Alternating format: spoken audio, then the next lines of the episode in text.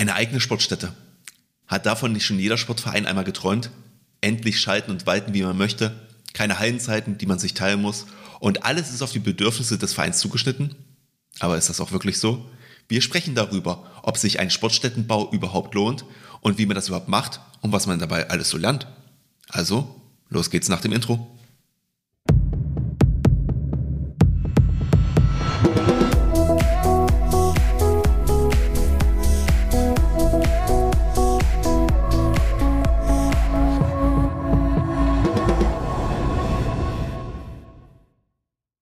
Und damit sage ich herzlich willkommen beim Vereinsstrategen Podcast, dein Podcast rund um das Vereinsleben. Ja, wir beschäftigen uns hier alle zwei Wochen mit deinen Herausforderungen im Verein und ähm, ja, versuchen dir Lösungsvorschläge mit an die Hand zu geben, wie du diese Herausforderungen eben meistern kannst. Und dabei greifst du hier in unserem Podcast auf unser langjähriges Wissen zurück und deine Gastgeber wie immer, das sind wir, Martin und Pascal. Ähm, ja, damit ist eigentlich alles gesagt. Wir haben heute ein spannendes Interview am Start und ich würde sagen, wir starten einfach mal damit. Wer den Podcast seit dem Beginn hört, weiß, dass wir uns mit diversen Themen beschäftigt haben. Ehrenamt, Digitalisierung und vieles mehr. Ein Thema, was aber schon seit zwei Jahren auf der Liste steht, haben wir eigentlich nur in einigen Folgen leicht angerissen. Ich denke, in vielen Präsidien gibt es schon einmal die Frage, ob es nicht besser wäre, eine eigene Sportstätte im Verein zu haben. Die möglichen Gründe dafür sind vielfältig, wie auch sehr individuell.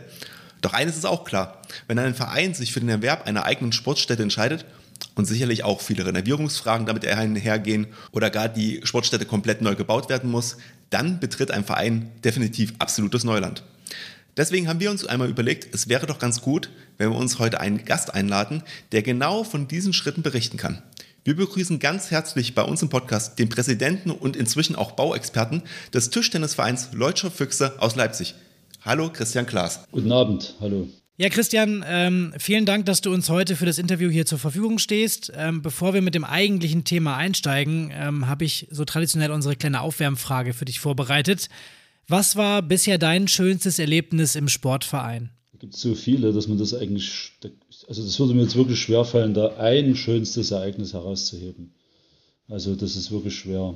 Ähm, aber vielleicht tatsächlich der Höhepunkt, dass unsere erste Damenmannschaft, die den Klassenhalt in der ersten Bundesliga geschafft hat und das sozusagen ein, ja, ein Höhepunkt war für alle Mitglieder, was man sich so nicht vorstellen konnte, als wir 1990 in die Einheit gegangen sind. Okay, wir reden hier vom, vom Bereich Tischtennis, das hat der Martin gerade gesagt. Ähm, wann war der Klassenerhalt? War das 1990? Nein, also Damen-Tischtennis haben wir erst 1996 begonnen und ähm, aber waren dann praktisch schon ungefähr zehn Jahre später im, im in der zweiten Liga und dann Aufstieg in die erste Bundesliga und haben dort fünf Jahre die Klasse äh, gehalten. Was eigentlich ein völliges Unding ist, weil wir das nur mit eigenen Talenten, also mit eigenen Mädchen hier aus der Stadt gemacht haben, die in fußläufiger Nähe der unserer alten Halle, also der aktuellen noch, wohnen und äh, praktisch wirklich nach der Schule einfach dahin gegangen sind, gelernt haben und das bis in die Bundesliga geschafft haben, aus der Kreisliga. Das ist eine Sensation, finde ich.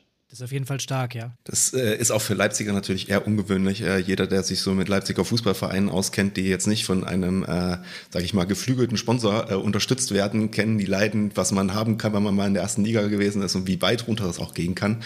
Deswegen, ähm, ja, kann man dann nur sagen, herzlichen Glückwunsch. Und ich glaube, aktuell seid ihr ja noch in der zweiten Bundesliga, oder? Zweite Bundesliga, ja. Das erste Spiel war jetzt am Samstag knapp verloren gegen Langstadt. Okay, aber dann drücken wir euch die Daumen schon mal für die restliche Saison. Und ich würde sagen, wir machen mal so langsam den Schwenk auch zum, zum heutigen Kernthema. Ähm, ihr habt euch nämlich das Ziel gesetzt, ein neues Zuhause für den Verein zu finden. Eine, ich sag mal, neue Sporthalle soll her. Du hast gerade gesagt, es gibt die alte oder die jetzige noch. Ähm, wir wollen heute also über euer Projekt, ähm, den Erwerb eurer Sporthalle und die, naja, noch andauernde Kernsanierung sprechen. Ähm, was mich bei der Recherche so ein bisschen stutzig gemacht hat oder was mich auch ein bisschen überrascht hat, ähm, ihr seid ein relativ kleiner Verein, ihr habt 200 Mitglieder und das ist ja schon auch ein eher ungewöhnlicher Schritt für einen Verein, dann mit so einer Größe eine eigene Immobilie auch ähm, ja, sich zu besorgen, beziehungsweise das ganze Projekt zu realisieren. Wie seid ihr auf die Idee gekommen, dass ihr eine eigene Sporthalle braucht für euren Verein? Ja, zunächst mal, ja, wir sind ein kleiner Verein, aber vielleicht ein relativ großer, ein Sportenverein in einer äh, olympischen Nebensportart, wenn man so will. Es war so, es ist so die aktuelle Situation. Wir sind also über drei Standorte in der Stadt Leipzig verteilt und da wir die Idee hatten, alles zu vereinen, was ja eine Herausforderung ist, also sowohl den Breitensport, Nachwuchssport, Leistungssport, Behindertensport und so weiter, ist das alles in dieser kleinen Schulsporthalle, die wir da haben, nicht, ähm, sozusagen, da reicht der Platz einfach nicht. Also der Flaschenhals ist die, sind die Platzkapazitäten. Und insofern ähm, sind, ist die Abhängigkeit auch, also diese Logistik, das zu organisieren, relativ aufwendig. Und es ist auch nicht gut für das Vereinsklima. Wir, wir suchen einfach eine Möglichkeit, ähm, nicht nur, also gerade was den Behindertensport betrifft, nicht nur von Inklusion zu reden, sondern die auch wirklich zu leben. Und momentan ist das eben alles separiert und von unterschiedlichen Abhängigkeiten geprägt. Also Abhängigkeit vom Sportamt, von, von den Vermietern, von Ferienzeiten, aber auch von Hausordnungen, die in öffentlichen Sporthallen ja teilweise eine Rolle spielen, die ich im Grunde für ja, schädlich halte für eine Vereinskultur. Deshalb haben wir diese Immobilie gesucht. Damit hast du jetzt ja gerade im Prinzip die, die ja, Hauptgründe aufgezählt, die man mit so öffentlichen kommunalen Sportstätten auch haben kann. Also gerade so ähm, ja, die Verhandlungen, ich nenne es jetzt mal Verhandlungen mit dem, dem Sportamt oder mit, dem, mit der Kommune, dann das Thema Hallenschließung in den Ferien, ähm, sicherlich auch mal die eine oder andere kalte Dusche im Winter, wenn der Hausmeister das Wasser abstellt. Ähm, das sind sicherlich so die Punkte. Was war so für euch der Hauptgrund, ähm, der so ja das Fass zum Überlaufen gebracht hat, wo du dir gesagt hast, Mensch, wir gehen das Thema jetzt selber an? Naja, ich kriege, also man muss sich vorstellen, wir haben diese Halle oder diese drei Hallen praktisch teilweise wirklich jeden Tag. Und im Grunde summieren sich da auch die Probleme. Also das heißt, ja, da kommen dann Beschwerdebriefe vom Schuldirektor, da sind Zigarettenkippen auf dem Schulhof gefunden worden, da war eine, eine, eine Flasche im Papierkorb, die da nicht hingehört. Die Sportlehrer haben uns, äh, die, die brauchen den Platz für ihre eigenen Geräte, für den Schulsport. Äh, die Nachmittagszeiten, die wir brauchen, um mit Kindern was zu machen, werden immer weiter nach hinten gedrängt durch die Ganztagsangebote der Schule. Also die Schulzeiten gehen immer weiter nach hinten. Und ähm, Abends war es dann teilweise so, dass dann der Hallenwart, ähm, dass die Punktspiele noch nicht mal beendet waren im Stadtbereich und die dann sagen, ihr müsst jetzt raus, wir schalten jetzt das Licht ab irgendwie. Also nicht bei uns, aber in einem anderen Verein ist sogar so weit gegangen, dass dann sich die Leute äh, unter der Dusche, dass dass einfach äh, praktisch, dass es dann wie unfallähnliche Ereignisse unter der Dusche gab oder sowas. Also das waren so die Dinge, wo ich sage, wir müssen hier raus, das geht so nicht mehr, das macht das Vereinsklima kaputt. Ähm, und da haben wir, also die Idee ist jetzt nicht neu, die ist uns letztendlich schon 2000 gekommen, ungefähr in dieser Zeit. Und jetzt sind wir eben sehr weit in der Realisierung. So, dann ist jetzt natürlich die Frage, nachdem wir jetzt äh, besprochen haben, warum man denn alles so eine Halle überhaupt brauchen kann, ähm, würde ich jetzt fragen, jetzt, ähm, sag mal, wie, jetzt, wie ich eine Eigentumswohnung bekomme, das weiß ich ja, aber äh, wie findet man denn überhaupt so eine Halle? Also da geht man ja wahrscheinlich nicht so im Immobilien Scout 24 und guckt mal nach, äh, nach Sporthallen. Ähm, kannst du da vielleicht mal sagen, macht man das quasi übers Internet, sucht man auf Grundstücke, ähm, guckt man nach alten Lagerhallen, fragt mal beim Sportamt nach. Also wie, wie läuft sowas eigentlich ab? Na tatsächlich, die erste Idee, da war es so, dass ein Sportfreund selber ähm, praktisch eine Verwaltung hatte über leerstehende Betriebsgebäude aus DDR-Zeiten und ähm, dann nach, nach Nutzung suchte. Also einerseits praktisch im Sport, im Ehrenamt aktiv war, andererseits nach einer Nutzung in, diesem, in dieser Halle suchte. Und das passte irgendwie ganz gut zusammen. Das war das erste Projekt 2000, was dann letztendlich gescheitert ist damals. Da hat uns dann so ein bisschen der, der Mumm verlassen, das weiter zu betreiben. Da ging es mal nebenbei bemerkt um eine Million D-Mark. Ähm, dann ist diese Idee wieder, aber da war die Situation noch gar nicht so krass, dass man das, der Bedarf so, so deutlich war. Das war eher, sagen wir mal, eine, eine gute Idee, aber der Bedarf war noch nicht so groß. Das hat sich dann mit in den, im Laufe der Jahre verschärft. Also der Verein ist gewachsen, mehr Mitglieder, viel mehr viel mehr Bedarf und auf der anderen Seite eben diese vorhin beschriebenen Probleme, die dazukamen, die sich erst verschärft haben mit der Zeit. Und so haben wir tatsächlich erst gedacht an irgendwelche alten Lagerhallen. Also es ist in Leipzig immer noch so, das wird immer weniger, aber dass es da leerstehende Werkhallen gab, also von Betrieben, die also die Wendezeit nicht überstanden haben. Aber diese Versuche waren alle mehr oder weniger ähm, erfolglos, weil und, und auch unsicher irgendwie. Es war erst mehr eine Idee als alles andere. Und ich bin dann äh, aufs Sportamt zugegangen, habe die Situation geschildert, dass wir ja Kapazitäten blockieren, die alle nicht ideal sind, also die vielleicht auch für andere Vereine ganz gut wären, ob nicht von Seiten des Sportamts was möglich wäre. Und äh, tatsächlich ist jetzt einfach ein, vielleicht ein glücklicher Umstand, aber es gab im Bestand der städtischen Sporthallen eine, die im Grunde nicht mehr den Anforderungen der Zeit genügte und wo es also dringend notwendig war, sie also zu sanieren oder theoretisch wäre auch Abriss eine Option gewesen, aber da stand der politische Wille der äh, Stadträte dagegen und gesagt, also wir können keine, keine äh, also die ohnehin schon unzureichende Struktur an Sporthallen noch weiter ausdünnen. Und dann ist uns das angeboten worden, zugegebenermaßen im anderen Stadtteil. Als ich hingefahren bin, wollte ich das eigentlich ablehnen, weil mir das zu weit weg war von unserem aktuellen Standort. Aber dann hat sich herausgestellt, dass es doch eigentlich das ideale Gebäude ist. Also zumindest aus heutiger Sicht für unseren Bedarf, für den Bedarf eines Einspartenvereins mit ca. 200 Mitgliedern doch ideal sein sollte und gute Entfaltungsmöglichkeiten für die Zukunft bietet. Jetzt spielt ihr ja schon seit 20 Jahren mit dem Gedanken einer eigenen Halle. War für euch das Thema Neubau bei euch im Viertel oder bei euch im Stadtteil jemals ein Thema? Nein, tatsächlich nicht. Erstens fehlt es da, hätte es an den Grundstücken gefehlt und man muss ja auch nochmal definieren, was heißt eigentlich eigene Halle. Also wir, auch die, das wird jetzt kein Eigentum sein in dem Sinne. Ne? Also das, ähm, das ist letztendlich ein, ein, Sportpachtvertrag. Also das ist eine, vielleicht eine Sonderform, die es hier in der Stadt Leipzig gibt. Ähnlich Abbaupacht. Also man hat dann quasi die Rechte, die Nutzungsrechte über mehrere Jahrzehnte und hat dadurch aber gleichzeitig auch weiterhin die, die Stadt als Partner mit im Boot irgendwo, die ja dann äh, auch Betriebskostenzuschüsse, je nachdem, ob das ob sozusagen das, ähm, die politischen Leitlinien das zulassen. Aber ein Neubau wäre praktisch, hätte ja vorausgesetzt, dass man ein Grundstück erwirbt irgendwie und dass man dann tatsächlich diese ganze Neubauplanung gemacht hätte. Das hätten wir uns, glaube ich, auch nicht zugemutet. Es ist hier doch eher, sagen wir, die Sondersituation, dass es ein Gebäude gab, das einfach nach neuem Leben suchte. Und die Stadt bereit war, das zu unterstützen. Auch unter dem Aspektpunkt Nachhaltigkeit sicher nochmal interessant. Ähm, wenn ihr jetzt sagt, ihr entwickelt da ein altes Gebäude weiter oder macht die Nutzung ähm, davon oder macht es wieder nutzbar, besser gesagt, dann sicherlich auch nochmal ein interessanter ähm, Standpunkt, als da jetzt quasi ein neues Ding hinzubauen. Wobei sicherlich auch das einen Charme gab, es hätte nach euren Bedürfnissen ähm, was Neues zu machen. Naja, ich würde da mal an, der Stelle eins vielleicht sagen. Also es gibt ja für, für Hallenneubau auch bestimmte Normen, die dann eingehalten werden müssen. Ne? Ähm, und das ist sozusagen, hier haben wir teilweise durch den Bestandsschutz ähm, letztendlich auch noch einen Kostenvorteil. Also es ist so, viele hätten gesagt, dann hätte man da nicht eine neue, auch bei den Kosten, die jetzt inzwischen aufgelaufen sind, hätte man da nicht eine neue Halle bauen können, wäre das nicht billiger gewesen. Also das wurde auch geprüft vom Rechnungshof. Haben, wir mussten das nachweisen, dass die Sanierung nicht mehr kostet als ein Neubau und im Grunde ist das, ist das auch so. Also es ist Nimmt sich nicht viel, aber es ist immer noch günstiger. Jetzt hast du gesagt, ähm, dass ihr ja eine sanierungsfällige Halle übernommen habt oder übernehmen wollt. Wie habt ihr da mhm. den Renovierungsbedarf und auch die Kosten geschätzt? Habt ihr euch da einen Sachverständigen an die Hand geholt, bevor ihr das Ganze äh, angegangen seid oder wie seid ihr da vorgegangen?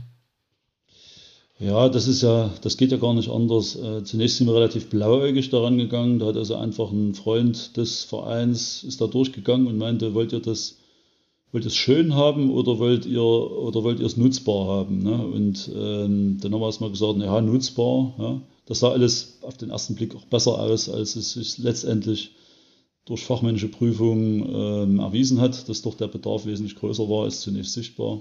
Äh, das war aber zumindest erstmal der erste Schritt, zu sagen, okay, die Substanz gibt es überhaupt her, dass man daraus was machen kann.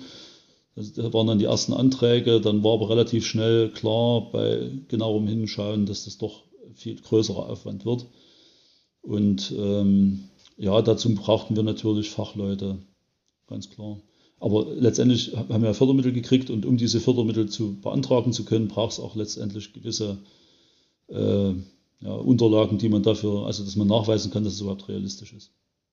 Ja, du hast ja jetzt gerade schon von den, von den Fördermitteln gesprochen. Ähm Vielleicht gehen wir erstmal nochmal einen Schritt kurz zurück. Ähm, kannst du uns denn erstmal eine Übersicht geben, was so das anfänglich geplante Volumen eigentlich war und wie ihr das finanzieren wolltet? Na, die erste Idee war tatsächlich, ähm, also der erste, die erste Zahl, die da im Rahmen stand, waren mal 150.000 Euro. Das wäre aber wirklich quasi nur streichen und, und Parkettschleifen und neu lackieren und sowas. Also da hätte man an der, an der Substanz im Prinzip nichts ändern können so richtig. Ähm, da war dann schon klar, da hat dann die Stadt uns gesagt, dass sie selbst ja schon mal geprüft hatten und das, das hätte die Stadt ja selbst noch stemmen können an der Stelle. Ne? Die haben dann festgestellt, die, die wussten, dass da schon mehr zu tun ist, also alleine aus bestimmten Brandschutz. Auflagen, die nicht erfüllt waren und so weiter. Und da gab es dann schon mal den Hinweis, guckt nochmal genauer hin, ist ein kleiner Tipp, irgendwie die Kosten werden viel höher sein.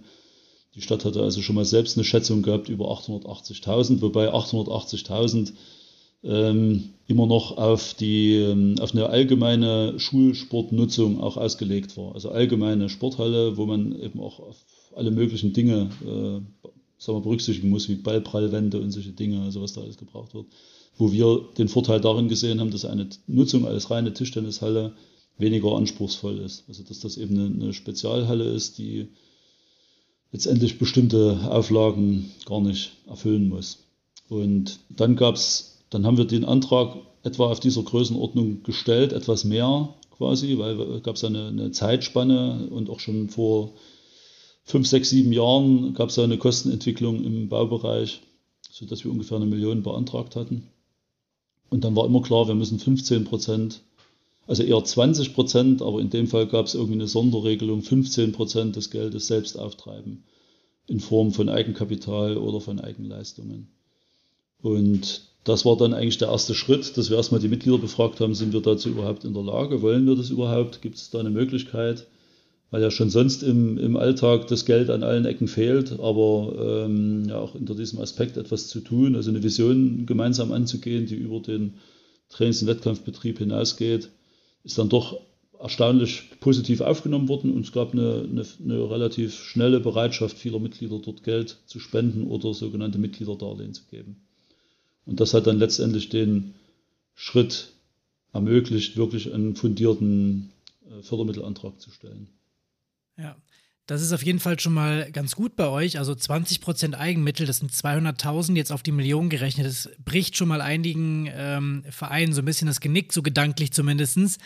Ähm, ich kenne es aus meiner Praxis beim Sportstättenbau sogar so, dass manche oder ja, je nach Land, Landesverband oder so ist es ja auch unterschiedlich, dass da die maximale Fördersumme auch gedeckelt ist, manchmal auf 100.000, auch 200.000 Euro ähm, die hätten euch ja gar nicht geholfen. Wenn ihr eine Million braucht, dann hättet ihr 200.000 durch den Sportbund bekommen, vielleicht nochmal die gleiche Summe über Kommune und Stadt. Dann hättet ihr selber 600.000 aufbringen müssen. Ähm, von daher schon mal super, dass die Stadt Leipzig euch da so geholfen hat. Aber ähm, du hast gesagt, das ist vor fünf, sechs Jahren gewesen. Ihr baut immer noch oder ihr seid immer noch dran. Ähm, wo stehen wir denn heute? Hast du eine aktuelle Zahl für uns? Die, hält die Million noch? Nee, leider nicht. Also es gab zwischendurch schon mal einen Mehrkostenantrag, da waren wir dann bei 1,3, glaube ich, oder sowas. Und jetzt ist, sind wir aktuell bei 1,6, 1,7 Millionen ungefähr, die das am Ende kosten wird, wenn man alles schick macht. Ne? Also wenn alles quasi so ist, wie wir uns das irgendwie ideal vorstellen. Wir müssen jetzt sehen, dass wir haben jetzt nochmal einen Mehrkostenantrag gestellt. Der wird natürlich dieses Jahr nicht mehr beschieden. Das wird dann im neuen Jahr eine, eine Rolle spielen. Wir hoffen darauf, dass das äh, genehmigt wird. Aber man muss auch äh, klar sagen, es gibt dann eben, den, falls das nicht klappt, muss man die ein oder anderen Abstriche machen. Das war zum Beispiel daran gedacht, das Dach neu zu decken.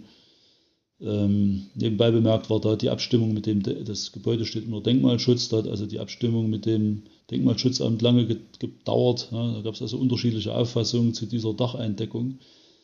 Und ähm, die werden wir jetzt zurückstellen. Das Dach ist an sich dicht. Ne? Da sind also mehrere Lagen ähm, Dachpappe drauf und das ist jetzt an sich in Ordnung. Aber die Idee war jetzt, die, das für die nächsten 30, 40 Jahre äh, sozusagen relativ auf, also sanierungsarm oder dass da also kein neuer Aufwand entsteht. Und das ist uns also nicht, das müssen wir zur Not zurückstellen und einfach nur sicherstellen, dass das Dach dicht ist. Und dann hoffen, dass das gut geht. Das sind so Kleinigkeiten. Oder die Außenanlagen werden vielleicht weniger detailliert und weniger, ähm, weniger aufwendig gestaltet sein können, als das, als das unsere ursprüngliche Planung war.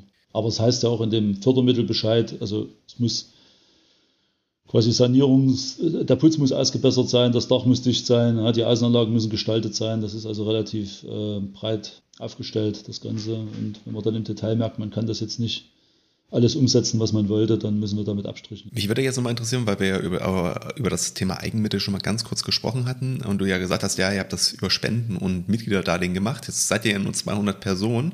Das haben wir gerade gehört. Ähm, wir reden also quasi von Summen von 1,6, 1,7 Millionen aktuell. Ähm, hat denn das dann ausgereicht quasi, was die Mitglieder am Anfang gegeben haben oder musstet ihr dann noch irgendwie auch weitere Finanzierungshilfen euch irgendwie besorgen? Also wie ist das dann so weitergelaufen mit der Finanzierung? Weil ich glaube, irgendwann waren wahrscheinlich auch die Mitglieder dann irgendwann mal, ich will nicht sagen blank, aber zumindest vielleicht auch nicht mehr bereit, äh, noch mehr Geld reinzuschießen, mhm. oder? Ja, also ja und nein. Also zum einen spielen, was wir noch ganz vergessen haben, auch Eigenleistungen werden damit akzeptiert. Also wir haben äh, auch einen großen Teil an Arbeiten selbst schon ausgeführt und wollen die auch noch ausführen, was also auch angerechnet wird. Das ist bloß dann im Detail wieder schwierig, weil ähm, das immer abgeschlossene Aufgaben sein müssen, die man jetzt nicht mit, mit Handwerkerleistung vermischen kann. Das haben wir erst erkannt während der Zeit irgendwie. Ja? Also wir haben gedacht, wir können da den Handwerkern zur Hand gehen. Das funktioniert so nicht aus Gründen Gewährleistung und so weiter. Aber wir haben Sponsoren angesprochen, also aus dem, also die, das, das Projekt ist an sich hat, hat eine große ähm, Sympathie bewirkt im, im Umfeld des Vereins, sodass es also vereinzelt Firmen gab, die den Verein so schon unterstützen oder vielleicht nur mal in dieser, in dieser Hinsicht unterstützen und äh, Sponsoringverträge gemacht haben, Spenden gezahlt haben.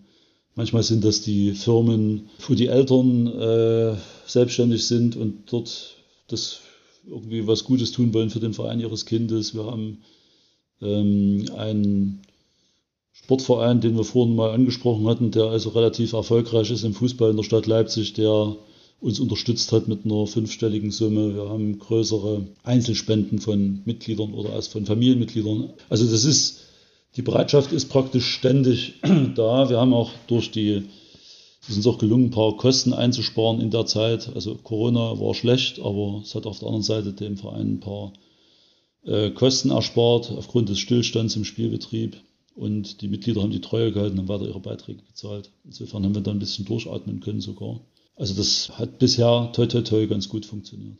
Und ähm, saßt du schon bei einer Bank und hast um ein äh, Darlehen gebeten oder ist das noch nicht notwendig gewesen bei euch? Nee, auch das haben wir gemacht, das stimmt. Äh, und zwar hing das damit zusammen, also was ich vorhin schon beschrieben habe, dass die Eigenleistungen eben, ähm, ja, das passt nicht immer zeitlich zueinander. Also zu dem Zeitpunkt, wo man irgendwie die abbringen müsste, geht das gar nicht. Ja? Also jahreszeitlich bedingt oder man hat die Leute nicht zusammen. Jetzt gerade läuft es nicht mehr so sehr, weil ja die Saison begonnen hat und die Wettkämpfe am, das, die Wochenenden dominieren irgendwo. Da ist also schwer. Also man kann nicht Vormittag irgendwo noch eine Schubkarre fahren und am Nachmittag Verbandsliga spielen oder sowas. Das ist irgendwie schwer machbar oder gar Bundesliga. Also da gibt es immer mal Phasen, wo es stagniert. Corona hat, hat was das Übrige gegeben und äh, insofern haben wir dann tatsächlich mit einer Leipziger lokalen, mit einem lokalen Kreditinstitut gesprochen, dort einen Kredit aufgenommen, der einen Großteil des, äh, der, der eigentlich gedachten Eigenleistung kompensieren muss. Auch um Zeit, nicht weiter Zeit zu verlieren. Da interessiert mich direkt dazu, ähm, das ist ja jetzt so eine Situation, wo ich mir vorstelle, wenn ich als ähm, Präsident von einem 200-Mann-Verein zur Bank gehe und ich sage, wir haben ein Vorhaben von 1,6 Millionen, da würden die meisten schon abwinken. Was hat der Bankangestellte zu dir gesagt? Also hat der irgendwie äh, gesagt, hier hast einen Vogel, was wollt ihr da? Oder sind die offen für euer Projekt gewesen, haben gesagt, naja, natürlich, wir brauchen gewisse Sicherheiten und Eigenleistungen, aber wir unterstützen sie dabei? Ja, eine Mischung aus allem. Also grundsätzlich haben die einen, einen, auch einen gewissen Auftrag in der Stadt Leipzig äh, oder generell, also man kann ruhig sagen, es ist die Sparkasse. Die haben letztendlich gesagt, wir, wir, wir unterstützen jetzt praktisch hier die, die Stadt. Das ist auch eine, eine, eine politische Aufgabe zum Teil. Dann ist es so, dass wir ja durch diese Aufteilung auf drei gemietete Sporthallen ähm, auch bestimmte Mietkosten jetzt da auflaufen. Ne? Also trotz aller, aller Subventionen und ähm, da wir das ja letztendlich über diesen, das ist jetzt eine spezielle Konstruktion auch, auch in unserer Stadt, also wie das, die Sportförderung ist da relativ äh, hoch, dass wir diese Kosten ja sparen. Ne? Also die fallen, wir haben dann Betriebskosten, aber wir haben keine Mietkosten mehr. Und ähm, das war letztendlich, konnten wir darstellen, dass wir diesen Kreditdienst leisten können. Und darüber hinaus braucht es natürlich eine gewisse Sicherheit aus dem Kreis des Vorstandes, wo wir dann mit persönlichen Bürgschaften was gemacht haben. Ah, okay, verstehe. Das heißt, eure drei Säulen sind im Prinzip einmal die Mitglieder, ähm, die ja ähm, ihre Darlehen erbracht haben oder gespendet haben. Dann hast du über Unternehmen gesprochen, die auch was gesponsert haben. Das Thema Darlehen logischerweise und ähm, natürlich die Fördermittel. Habt ihr ähm, in Leipzig zur Strukturentwicklung euch auch um Bundesmittel, EU-Mittel gekümmert? Nee, das waren, also ich weiß letztendlich nicht, wo, wo die ganz tiefe Quelle sitzt. Also das ist ja eine Förderung beim Freistaat Sachsen noch nicht mit erwähnt irgendwie. Also das heißt, das ist jetzt nicht nur die Stadt Leipzig, die das fördert, sondern das ist eine äh, sag mal, investive Förderung, die zum Teil auf den Schultern der Stadt Leipzig und teilweise auf den Schultern der, des Freistaats Sachsen liegt. Und ich weiß nicht, ob, da, ob das jetzt Mittel sind, die vielleicht irgendwie noch äh, aus, aus solchen Töpfen kommen. Aber für uns sind, die, sind das Landes- und kommunale Mittel. Okay, und war die Beantragung und alles, was dazugehört, für euch einfach? Wurde euch da geholfen? Weil ich weiß, dass diese Papiertiger schon noch anspruchsvoll sind in der, in der Ausfüllung und der Beantragung. Nee, muss man sagen, also das Sportamt hatte ja auch wirklich ein großes Interesse, auch durch diesen politischen Auftrag, die, diese Sportstätte zu erhalten, hat uns schon da sagen wir, mit Erfahrung und mit Ratschlägen geholfen, die, diese Unterlagen äh, so, so komplett einreichen zu können, dass die auch genehmigungsfähig sind, sag ich mal. Es geht ja letztendlich über die politischen Gremien und wurde im, also das war dann Weihnachten 2016, glaube ich, wo dann ein Landtagsabgeordneter aus dem Sportausschuss uns den Fördermittelbescheid übergeben hat. Also großer Besuch quasi. Ähm, ja. Wie sah es denn eigentlich aus mit der Förderfähigkeit von Planungskosten? Gab es da was oder? Das ist tatsächlich ein, ne, was wir jetzt gemerkt haben, ist, dass die, dass diese Fördermittel, also es klingt alles schön und gut, aber neben dem Aufwand, das zu beantragen, gibt es auch die Schwierigkeiten mit dem also mit den Spielregeln, die da zu beachten sind. Also die Planungskosten tatsächlich, es ist also so, es gibt förderfähige Planungskosten, aber die reichen nicht aus. Also das ist ein Prozentsatz, ich glaube, der liegt irgendwie bei 15 Prozent. Und ähm, damit ist aber die, die, eine vollständige oder sagen wir, eine verlässliche Planung nicht möglich.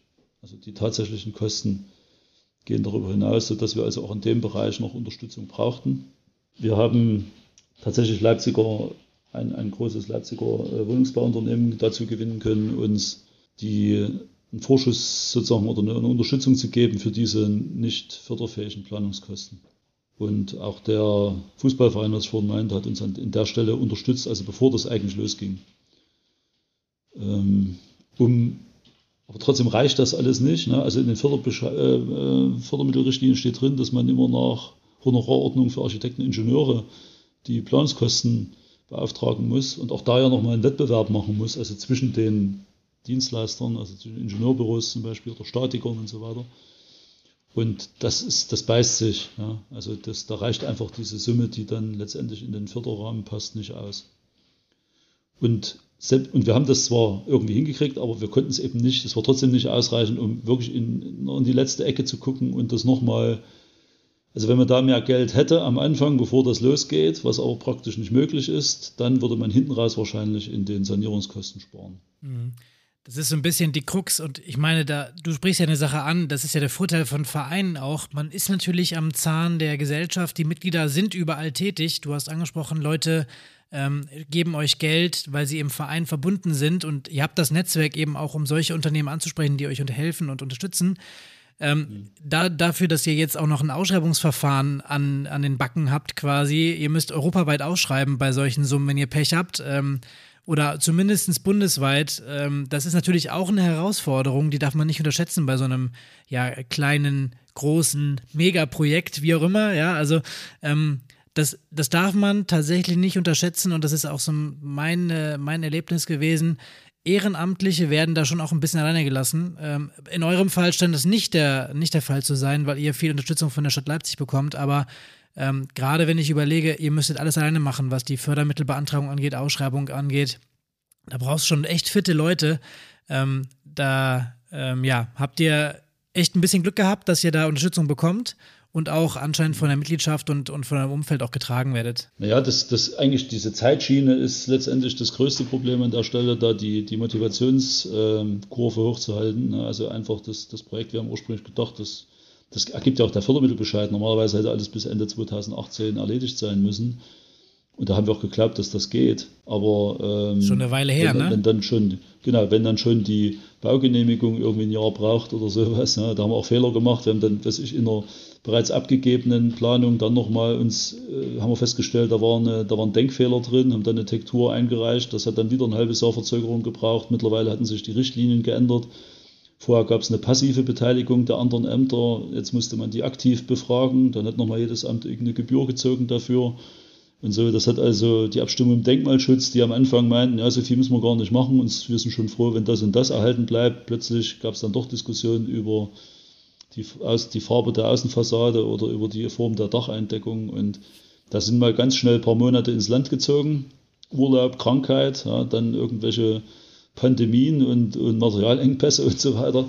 Das hat schon, das hat schon auf der Zeitschiene, also nicht nur die Motivation im Ehrenamt belastet, sondern eben auch die, die Motivation der, der Mitglieder, also mit dieser Vision. Ne? Also da haben ja Leute viele, viel Zeit verwendet, haben dort irgendwie ihre Wochenenden geopfert mit irgendwelchen Schachtarbeiten, die schon seit zwei Jahren gar nicht mehr im Verein sind, weil sie beruflich sich in, anderen, in eine andere Gegend Deutschlands verändern mussten oder sowas. Die, auch die Presse ist natürlich interessiert an den Themen. Ne? Die musste man auch immer irgendwie, konnte die gar nicht so, konnte, konnte nicht mit, mit frischen Erfolgserlebnissen beliefern. Ja? Also das ist so die, tatsächlich eine, eine, Schwierigkeit. Wir haben aber uns da, also wir haben das jetzt nicht selbst gemacht mit diesen Ausschreibungen, sondern wir haben uns da schon Expertise holen müssen über ein Ingenieurbüro, was in dem Bereich Erfahrungen hat. Und wir haben dazu auch andere öffentliche Unternehmen befragt, ob die mit diesem Unternehmen gute Erfahrungen hatten, was das betrifft. Also dieses ganze Management dieser Fördermittel, also die Kontrolle, die, die Ausschreibung und äh, die, das Nachhalten der Unterlagen, weil das ist ja dann auch alles mal irgendwann, das muss ja revisionssicher sein. Das sind ja auch Steuergelder. Also das kriegt man alleine nicht hin. Da braucht man wirklich die Expertise von Fachleuten, die, die da Erfahrung mitbringen. Du hattest im Vorgespräch, was wir hatten, ähm, so eine schöne Story erzählt, ähm, die eigentlich nochmal so ein bisschen den ganzen Wahnsinn äh, gut ähm, darstellen kann. Ähm, zwischen Bürokratie, Förderbescheiden und Handwerkermangel und äh, der Reihenfolge des Bauens. Ähm, vielleicht möchtest du einmal die unseren Zuhörern auch teilen. Ja, du spielst sicherlich an auf das Thema Elektriker und, und, Putzbetrieb oder so. Also normalerweise würde man auf den Rohbau natürlich erst die, die Elektroleitung installieren und die dann hinterher verputzen. Aber das ging eben bei uns nicht, weil der Elektriker hatte zu der Zeit, wo wir das, wo es, wo der Baufortschritt an der, an der Reihe war, das zu machen, keine Leute und kein Material. Der Putzer wiederum meinte, wenn ich das jetzt nicht mache, dann wird es kalt, dann kommen wir die kalte Jahreszeit, dann, dann geht das nicht mehr. Also entweder jetzt oder dann nächstes Jahr im April oder sowas oder März, ne, wenn es wieder wärmer wird. Und da mussten wir eben über diese Brücke gehen und sagen, okay, es ist eigentlich Unsinn, wir putzen jetzt und, und der Elektriker kommt dann hinterher irgendwo, ja, wo dann wieder entweder Aufputz verlegt wird oder, oder geschlitzt werden muss und äh, dann wieder, sag mal, vom Bauablauf ist das eben nicht, nicht ideal. Abgesehen davon, dass überhaupt kein Wettbewerb so richtig besteht. Also es gibt eine Ausschreibung für diese Handwerksleistung und dann passiert da irgendwie nichts. Also da steht drin, es muss bis zum so und so vielen Ab Angebot abgegeben werden.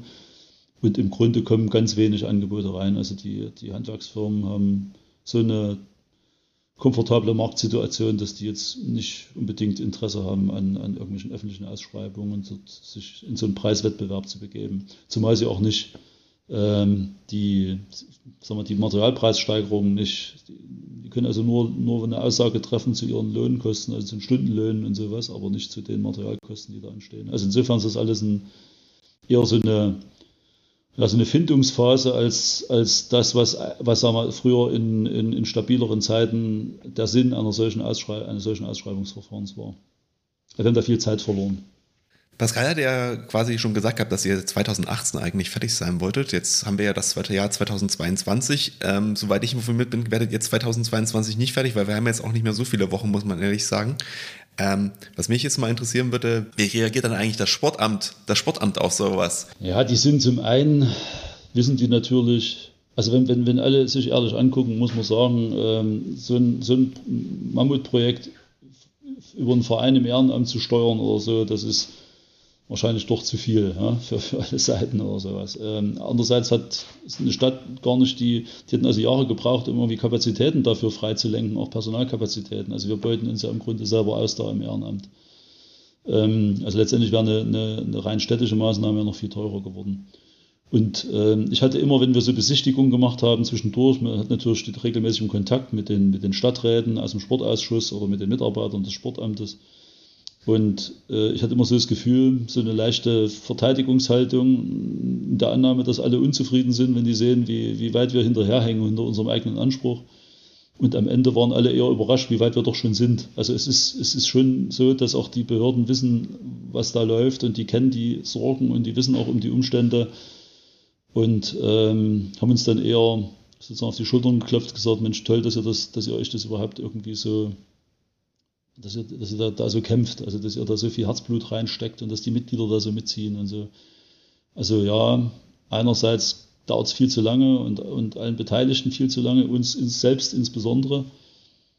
Aber ähm, es konnte auch niemand damit rechnen, was hier an, an, an, Schwierigkeiten so auf uns zukommt. Also die, wenn man das vorher gewusst hätte, hätte man es wahrscheinlich nicht gemacht. Aber äh, jetzt sind wir so weit oder so nah am Ziel. Also die Hafeneinfahrt ist ja zu sehen. Insofern bin ich optimistisch, dass wir den letzten Schritt auch noch schaffen.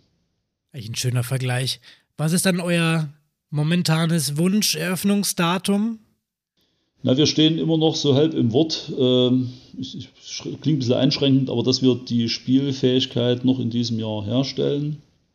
Also aktuell werden ganz wichtige Meilensteine fast parallel beendet, sodass es rein theoretisch noch möglich wäre, oder zumindest nicht ausgeschlossen ist, dass tatsächlich im Dezember, irgendwann kurz vor Weihnachten, das Licht angeht, man duschen kann und man Tische aufstellen kann. Die stehen übrigens schon dort, die schieben immer von einer Ecke in die andere. Also wir haben dort schon zehn Tische stehen, die immer im Weg sind. Ähm, aber wir werden, es, es ist ja damit nicht getan. Also die theoretische Möglichkeit da drin zu spielen ist das eine gibt auch da wieder Auflagen. Also man muss eine Fertigstellungsanzeige machen und dann müssen erst nochmal die Ämter Brandschutz und wieder Denkmalschutz und ich weiß nicht, Gesundheitsamt und wer da alles kommen muss. Also da müssen Prüfstatiker, da müssen also nochmal einige Fachleute durchgehen und letztendlich bestätigen, dass jetzt tatsächlich äh, sozusagen eine Spielbereitschaft gegeben ist und nur Restarbeiten noch ausstehen. Ob wir das tatsächlich noch in diesem Jahr schaffen, das, das ist schwer zu sagen. Und wir müssen auch gucken, dass wir natürlich mit den restlichen Geldern da hinkommen. Ne? Also das sieht jetzt ganz gut aus. Es gab jetzt erstmalig auch die Situation, dass jemand äh, preislich quasi weniger verlangt hat, als ursprünglich befürchtet wurde, um das mal so zu formulieren. Aber ja, also wir wollen eigentlich Ende des Jahres zeigen, wie es aussieht, wenn es fertig ist. Und dann ist nur die Außenanlage noch nicht da und wie gesagt, das Dach nicht neu eingedeckt und die Fassade ist vielleicht nur im Pinselputz äh, angestrichen und nicht in dem schönen Glattputz, den man sich so vorstellt. Ja gut, das kann man ja eventuell noch verkraften. Ähm, ich als Tischtennisspieler mache mir da viel mehr Sorgen um die zehn Platten, die ihr schon drinstehen habt, oder um die zehn Tische. Ähm, hm. Nicht, dass die jetzt komplett zustauben und am Ende unbespielbar werden und ihr da die nächste Investition raushauen müsst. Ja, naja, das ist, ja, das sind alte, das sind alte gebrauchte Tische, die werden jetzt nicht für den Wettkampfbetrieb so richtig vorgesehen. Die sind einfach da, also auch aus Platzgründen hat man sie da hingestellt, wenn man schon mal den Platz hat. Ja. Aber ähm, nee, wir rechnen schon mit neuen Tischen und haben da an sich eine Sponsoring-Vereinbarung mit einem großen Tischtennis-Ausrüster, der, den ich jetzt hier nicht nennen würde, aber der äh, im Wort steht, uns dort quasi mit völlig neuen Tischen in der neuen Halle zu beliefern. Sehr gut. So alte äh, Tische eignen sich auch wunderbar noch zum Tapezieren. Also als Tapeziertische halten sie dann noch ganz gut her. Ja, auch für die Mannschaftsbesprechung im Vereinsraum oder sowas. Also tatsächlich gibt es die Idee, dass man einen alten Tisch, wir haben ganz schöne so Vollholztische, die sind, haben irgendwie schon, ähm, sagen wir, die sehen gut aus und wir haben ja zwei, das ist ja für, für mich wichtig gewesen in der Halle, das hatte ich gar nicht, noch gar nicht so, das war noch gar nicht so Thema, dass wir auch äh, Nebenflächen brauchen, soziale Nebenflächen, um das Vereinsleben irgendwie zu, also zu, besser zu entwickeln, als das jetzt in so einer reinen, schmalen Schulsporthalle möglich ist, wo man keine, wo man keine ähm, ja, Erinnerungen irgendwo pflegen kann und sich auch nicht zusammensetzen kann so richtig. Also das ist, das sind ungefähr 30, 40 Quadratmeter an sag mal, sozialen Nebenflächen, wo eben Zusammenkünfte, wo äh, eine Kaffeeküche und sowas, wo die Eltern ihren Kindern zuschauen können und so. Ich glaube, dass das ein ganz wichtiger Schritt ist, der mit eins der Hauptmotive war, neben den logistischen Problemen. Du hattest ja vorhin schon mal angedeutet gehabt, dass das quasi schon schwierig für den Verein war, so lange an der Halle zu bauen oder noch so lange an der Halle zu bauen. Ähm, jetzt ist so ein bisschen die Frage, was ist es denn nun mehr? Zieht es die Mitglieder mehr zusammen? Weil man sagt, okay, wir arbeiten an was gemeinsam, wir finden das total toll und wir stehen voll dahinter. Und wir wissen ja, was kommt, sei es soziale Flächen, sei es neuer Austausch, sei es halt einfach eine Halle, wo sich halt alle treffen und nicht drei Hallen, wo alle so zerrissen sind. Oder ist es halt im Gegenzug eigentlich auch irgendwo eine Zerreißprobe einfach für den Verein, weil man sagt, ganz ehrlich, ich habe auch noch andere Sachen in meinem Leben zu tun. Ich möchte eigentlich nicht nur für diesen Verein leben. Ja, also mein Eindruck ist, also ich hätte Verständnis für die zweite Denkweise, aber die, die Praxis zeigt eigentlich, dass die Leute wirklich an dieser Vision festhalten und dass das, ähm, habe also auf wir haben also ganz wenig, ganz wenig äh, Kritik an der Stelle oder so. Eher, sagen wir, die Mitglieder üben sich da wirklich in Geduld und, und wenn wir aufrufen, wir haben also jeden Samstag im, im Sommer, also in der punktspielfreien Zeit, Arbeitseinsätze gehabt und es war immer wieder angenehm zu sehen, dass da, wie viele da kamen, wie viele da mitgemacht haben und manche haben wirklich schon so viel Zeit da reingesteckt. Also das ist, glaube ich, wirklich für alle eine ganz große Vision und ich denke auch diese, diese Arbeitseinsätze, sind uns insofern wichtig, die sind vielleicht ineffektiv, ne? wenn man sagt, die, ein Handwerker würde das in einem Bruchteil der Zeit schaffen, der hat das richtige Werkzeug, der hat die Erfahrung, wir machen da manche Sachen vielleicht zweimal, dreimal.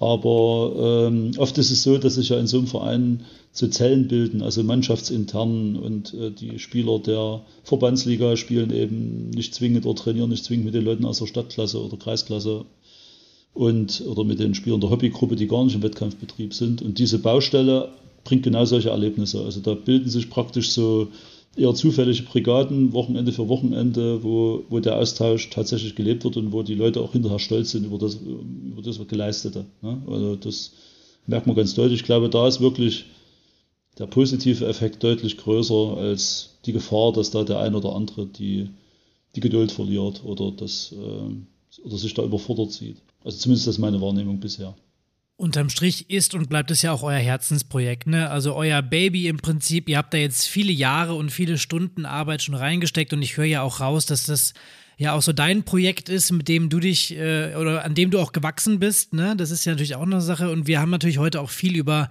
so die ich nenne es mal die harten Fakten gesprochen, also über Fristen, über Probleme beim, mit Handwerkern, über Finanzierung und so. Aber man darf nicht vergessen, ähm, dass so ein Projekt eben auch äh, immer noch ein Projekt bleibt, was auch so eine kleine Lebensaufgabe vielleicht ist für den einen oder anderen, der dann im Verein nochmal aufgehen kann. Ja, und man sieht auch, was man so für, für Kapazitäten, ähm, was, die, was die Einzelmitglieder so an, auch an Fachwissen mitbringen und an zum Beispiel die ganze Planung, Haustechnik, ähm, hat, hat ein Mitglied übernommen quasi, der da, das ist auch dessen Berufsleben, ja, und äh, hat diese Leistung da zur Verfügung gestellt, was uns auch mental entlastet hat. Ja.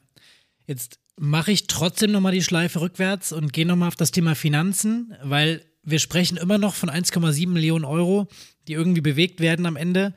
Ähm, du als Präsident, du hast gesagt, ihr habt da auch als Vorstand ähm, Sicherheiten hinterlegt, ähm, so eine gewisse, ja, so eine gewisse Eigenbeteiligung, also ist da durchaus schon drin. Wie lange dauert es am Ende, bis ihr wieder schuldenfrei seid, bis ihr alles beglichen habt? Habt ihr da schon mal eine Rechnung äh, angestellt oder wie läuft das bei euch? Also man muss ja sehen, ähm, wenn man das jetzt so, wenn man sagen würde, es geht nur darum, also, also wenn, die, wenn der Haushalt sich praktisch nicht verändern würde, ja, dann bräuchte man dafür vielleicht 10, 15 Jahre so in etwa. Ähm, aber wir gehen auch davon aus, dass diese, dass diese eigene Halle auch ganz andere Möglichkeiten jetzt mit sich bringt, Einnahmen zu generieren, die wir bisher nicht hatten. Also wir haben so viele Anfragen bekommen in der Vergangenheit von, von Firmen, die sagen, Mensch, würden bei euch gerne unsere Weihnachtsfeier machen mit unseren Mitarbeitern, Tischtennisturnier irgendwie, wir, wir zahlen euch den und den Preis, würden da gerne grillen und äh, Catering und so weiter. Ja, Hauptsache ihr stellt uns eure, eure Struktur zur Verfügung. Äh, noch vor zehn Jahren etwa ging das, war das durchaus möglich und eine lukrative Einnahmequelle. Jetzt in den Hausordnungen der Schulsporthallen als Unter Untermieter war das überhaupt nicht mehr möglich. Ähm, das also Werbeflächen zum Beispiel, so ein Thema. Ne? Also die Möglichkeit, Einnahmen aus, aus dauerhafter Werbung ein, also zu generieren und solche Dinge. Also ich glaube einfach, oder das ist unsere, äh, unsere, auch eines unserer Ziele, dass wir eben durch diese, dass wir ein ganz anderes Angebot formulieren können, um auch Gelder einzunehmen. Und letztendlich auch ein Mitgliederwachstum äh, ist ein Ziel, auch das halte ich für eher realistisch. Ja, wir wachsen nach wie vor, obwohl ja der Trend eher andersrum ist, wenn man die bundesweiten Zahlen kennt. Aber wir können uns also insbesondere gerade bei Kindern und Jugendlichen kaum retten. Und da ist ja genau der Flaschenhals, dass wir eben in den begrenzten Kapazitäten bisher gar nicht die Zeiten zur Verfügung stellen können, um diese 40, 50, 60 Kinder sagen wir, so zu trainieren, dass das auch eine, eine nachhaltige Wirkung hat. Und das erhoffen wir uns. Und wenn das alles gelingt, dann sind wir auch viel schneller in der Lage, diese Verbindlichkeiten abzutragen. Ähm, ich wollte gerade sagen, also 10 bis 15 Jahre, das ist ja echt noch okay. Also das klingt jetzt erstmal vollkommen äh, machbar und da würde ich als Bank dann auch sagen, da schlage ich mal mit ein. Liegt sicherlich auch ein bisschen an eurem Finanzierungsmodell. Ähm, jetzt würde ich mal den, den Sprung in die Zukunft wagen. Ihr habt die Halle ähm, bespielbar gemacht, ihr seid fertig, ihr habt sie in 10, 15 Jahren bezahlt. Wie ist so die Vision? Was, was ist euer Verein mit dieser Halle in 10 bis 15 Jahren? Was sind so die langfristigen Ziele? Na, wie gesagt, also Mitgliederwachstum, aber in allen Bereichen, eben nicht nur im Leistungssport, sondern eben auch im Breitensport, im Seniorenbereich. Ähm, damit auch die Möglichkeit zu haben, also sagen wir, unabhängiger zu werden von irgendwelchen, durch eine breite Basis an, an Mitgliedsbeiträgen, unabhängiger zu werden von, von dieser äh, ja, ständigen Suche nach also diesen Löcherstopfen irgendwie, da brauchen wir mal 5000 Euro, dort brauchen wir 7000, also halt planbarer werden, dass wir mit Budgets arbeiten können, dass wir auch Arbeitsplätze schaffen, dass letztendlich dieses Ehrenamt entlastet wird durch ähm, hauptberufliche oder nebenberufliche Mitarbeiter, die das eben nicht in ihrer Freizeit lösen, sondern die das irgendwie als ihre Tagesaufgabe sehen. Also das sehe ich schon als wichtigen Ansatz. Wir haben ja in Leipzig auch den, äh, die Stiftung des Internationalen Tischtennisverbandes, sind da eng im Austausch, auch mit dem internationalen Trainerkurs der äh, Sportfakultät der Leipziger Universität, dass da also sagen wir, die, die bereits bestehenden Kooperationen deutlich ausgebaut werden können und wir letztendlich wirklich diese ja, ungefähr 500 Quadratmeter Spielfläche ähm, täglich mit Leben füllen und äh, ja, die eigentlich die Marke oder die, also die, die sozusagen die, der Standort im, im Bereich Tischtennis in Leipzig und natürlich auch darüber hinaus in Sachsen, letztendlich der Freistaat Sachsen ist ja auch investiert. Das sollte schon der Anspruch sein, dass wir da eine überregionale Strahlkraft entwickeln, auch vielleicht international, die über das hinausgeht, was wir derzeit schon leisten. Das muss einfach der Ansatz sein. Klingt also für mich äh, erste Bundesliga als Ziel, mittel- bis langfristig? Ne, im, im, im, im, weiblichen Bereich hatten wir das ja bereits. Ne? Also das wäre quasi, da hat man immer die, die, An, mal, die Absicht, da wieder hinzukommen. Ähm, Im Herrenbereich ist das ja ist der Weg ja deutlich weiter, aber ich, da würden jetzt sicherlich viele Mitglieder äh, sagen wir, ungläubig schmunzeln, aber ja, ich halte das nicht für ausgeschlossen, dass wir dort in dem Bereich als auch auf der deutschen, deutschen Karte auftauchen. Okay, das heißt aber, äh, andere Angebote schaffen ähm, ist jetzt nicht geplant. Also es klingt ja sehr weiter nach Einspartenverein und wir wollen uns voll fokussieren auf Tischtennis. Ja, ich denke, das ist auch wirklich der Ansatz. Also alles andere äh, können wir nicht leisten. Dafür wäre auch wieder dieses Objekt zu klein. Und das ist ja genau auch der Sinn, dass wir sagen, wir wollen eine, eine, eine Halle schaffen, die wirklich idealtypisch den Bedingungen entspricht. Also viele Neubauhallen, die entstehen, sind ja irgendwie eher fast ungeeignet für Tischtennis. Also große Glasflächen, ja, die dann wieder verschattet werden müssen oder irgendwie äh, immer mehr orientiert an Ballsportarten, an großen Ballsportarten und so. Ich denke, dass das eben die Chance ist, mal einen, einen Bereich zu haben, der im Grunde dafür idealtypisch gebaut ist und der äh, eben nicht von irgendwelchen, nicht auf andere Interessen noch Rücksicht nehmen muss. Das, dafür ist das jetzt möglicherweise die ideale Größe, zumindest aus heutiger Sicht. So wie Pascal gerade genickt hat, stimmte dir zu und hat offensichtlich Lust, in der Halle zu spielen. Ja, ja, klar. Also wenn ich mal in Leipzig bin, ich drücke euch die Daumen, wenn ihr soweit seid. Äh, wenn ich in Leipzig bin, dann äh, bringe ich mal einen Schläger mit und ähm, dann spielen wir ein paar Bälle bei euch in der Halle, würde ich sagen. Ja, unbedingt. Also wir machen auch, es ist auch geplant, dass wir ein großes Eröffnungsturnier machen und äh, da würde ich auch schon, würde ich mir erlauben, eine Einladung rauszuschicken. Das ist nett. Also ich werde auf jeden Fall teilnehmen, nicht spielerisch, aber ich werde auf jeden Fall vorbeikommen, weil ich ja sowieso noch eine Wohnung in Leipzig habe und dann bietet sich das ja ganz gut an. Äh, genau. Ähm, ich hätte jetzt noch eine allerletzte Frage zum Abschluss, ähm, so ein bisschen, um das Ganze rund zu machen. Ähm, wir hatten es das am Anfang, glaube ich, schon mal so ein bisschen angedeutet, aber ich möchte es trotzdem noch mal ein bisschen herausarbeiten. Ähm, wenn du mit dem Wissen von heute quasi nochmal vor der Entscheidung ähm, zum Kauf oder einer Renovierung einer Halle stehen würdest, ähm, würdest du das als Privatperson dir nochmal antun oder würdest du das auch aus, aus Sicht des Vereins nochmal antun? So ein bisschen die Zeitreisefrage hier. Äh, das seriös zu beantworten ist nicht einfach. Also ich, ich hoffe einfach, dass es in, in, absehbarer Zeit so sein wird, dass man die ganzen, wie immer, die Strapazen und die Schwierigkeiten irgendwie, dass die, dass das äh, Gedächtnis die sozusagen verdrängt und äh, einfach die positiven Effekte und das, das Schöne und die Freude daran irgendwo, dass ähm, man sagt, na, ich würde es genauso wieder machen. Also ich hoffe, dass ich das sagen kann. Momentan ist natürlich immer noch ein steiniger Weg. Aber ähm, ich glaube schon, dass das, ähm, dass die Mühe sich lohnen wird. Also die Gedächtnisforschung wird dir da auf jeden Fall helfen, ähm, weil die sagt nämlich, dass man ja positive Erinnerungen deutlich länger behält als negative und mit der Zeit die negativen immer mehr verschwinden. Also in der Hinsicht sind die Chancen nicht schlecht, dass du quasi in drei Jahren sagst, oh super, dass wir das Ding gebaut haben. Ähm, vielleicht noch mal ein was äh, zum Abschluss. Ähm, das musst du jetzt nicht sagen, das ist jetzt nur mir gerade spontan eingefallen. Wir haben ja nun doch auch ein paar Vereine, die zuhören und vielleicht gibt es ja den einen oder anderen Verein, der sich auch überlegt, sowas nochmal zu machen. Wäre es denn möglich, dich mal zu kontaktieren und dir mal eine E-Mail zu schreiben, ob man vielleicht einfach mal einen Call machen kann, wenn ihr dann fertig seid und du wieder ein bisschen mehr Zeit hast, ähm, um quasi den Bauexperten von Deutschland einmal zum Hallenbau zu befragen? Na klar, gerne, ja, natürlich. Ähm, kann man quasi, ich glaube, auf eurer Homepage gibt es ja auch eine Info-Adresse, das kann man dann finden. Also Leutscher Füchse, nochmal so für alle zum Mitschreiben. Leutscher Füchse, ganz wichtig. Info at leutscherfüchse.de. Ja. Genau. wir verlinken auf jeden Fall den, den Internetauftritt nochmal bei uns in den Show Notes. Also ähm, wer Leutscher Füchse nicht schreiben oder äh, googeln möchte, kann da einfach draufklicken. Äh, ich glaube, unseren Respekt hast du auf jeden Fall für dieses Mammutprojekt und ich bin sehr gespannt. Ähm, wir sehen uns dann beim Eröffnungsturnier. Ähm, von meiner Seite also nochmal ein dickes Dankeschön, auch dass du dir heute die Zeit genommen hast, mit uns zu sprechen. Ähm, ja, und auch uns einen Einblick gegeben hast hier in, in dein Projekt, in, in euer Baby, euren Hallen-Sanierungsbau. Ähm, vielleicht können wir ja über unseren Social Media Kanal auch nochmal ein paar Bilder verteilen, ähm, über den aktuellen Baustand oder über dann das Fertigungsturnier auf jeden Fall. Äh, das, also das Turnier, wenn es fertig ist, so. Ähm, da machen wir nochmal ein bisschen Werbung für euch dann, dass auch die Tischtennisspieler aus dem Umkreis darauf aufmerksam werden, wenn sie es nicht eh schon sind. Gern, ja. Dankeschön. Genau.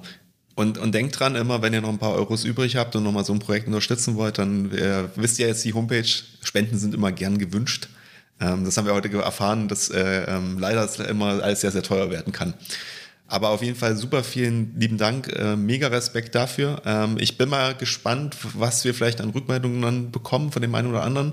Ähm, ich denke auf jeden Fall, dass du ein sehr realistisches Bild der ganzen Sache gezeigt hast, also sowohl die Vorteile als auch die Nachteile. Ich denke, das hat jedem weitergeholfen, weil wenn man ehrlich ist, es gibt halt nicht so viele Vereine, die da wirklich von berichten können. Und auch, äh, ich weiß nicht, ob Pascal mir da zustimmt, aber ich hoffe mal, ähm, es ist wahrscheinlich auch schwierig von den Sportbünden da wirklich valide Auskünfte zu bekommen, wie man so ein Projekt vernünftig äh, gestalten kann kann. Ähm, er, er nickt so leicht. Ja, allein schon, weil es überall anders ist, ne? Genau, das stimmt.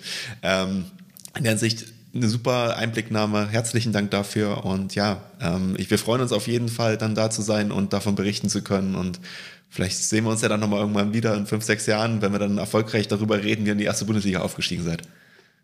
Gern, vielen Dank. vielen Dank für die Möglichkeit und für das Interesse und die Unterstützung. Bevor du jetzt gleich abschaltest, ähm, haben wir noch einen Hinweis für dich. Ähm, wir wurden vom Team vom Vereinsticket noch einmal darum gebeten, auf ein Webinar aufmerksam zu machen von Ihnen.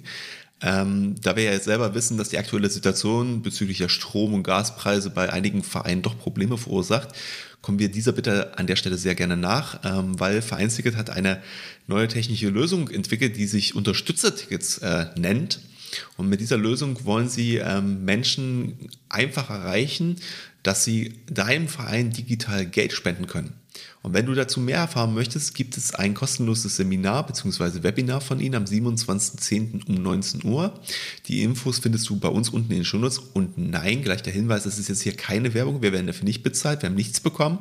Es ist einfach nur, weil wir grundsätzlich Vereinsticket äh, gut finden und auch mit denen immer mal äh, fachlich zusammenarbeiten. Und deswegen, sage ich mal, gute Ideen, die die haben, natürlich hier auch gerne weiter verbreiten wollen. Und schaut euch das mal an, vielleicht ist es ja was für euch und vielleicht könnt ihr darüber ein bisschen Geld generieren. Ja, und dann zum Schluss nochmal der Hinweis von mir. Ähm, wenn ihr uns erreichen möchtet, wenn ihr Fragen oder Themen vorschlagen möchtet äh, oder auch sonstige Anmerkungen an uns beide habt, dann schreibt uns gerne eine E-Mail an info.vereinstrategen.de. Ihr könnt uns auch erreichen über unseren Instagram-Kanal, unsere Facebook-Seite oder ähm, schaut einfach mal auf unserer Webseite vorbei, www.vereinstrategen.de. Auch da gibt es weitere Infos zu uns und unseren Episoden und allem, was wir sonst so machen. Wir hoffen, dass dir die Episode heute gefallen hat und würden uns natürlich darüber freuen, wenn du unseren Podcast weiterempfiehlst oder auch die Episode jemandem schickst, für den ähm, sie interessant sein könnte. Und ja, dann war es das von unserer Seite aus für heute. Ähm, wir verabschieden uns und sagen wie immer, bleib engagiert und bis zum nächsten Mal.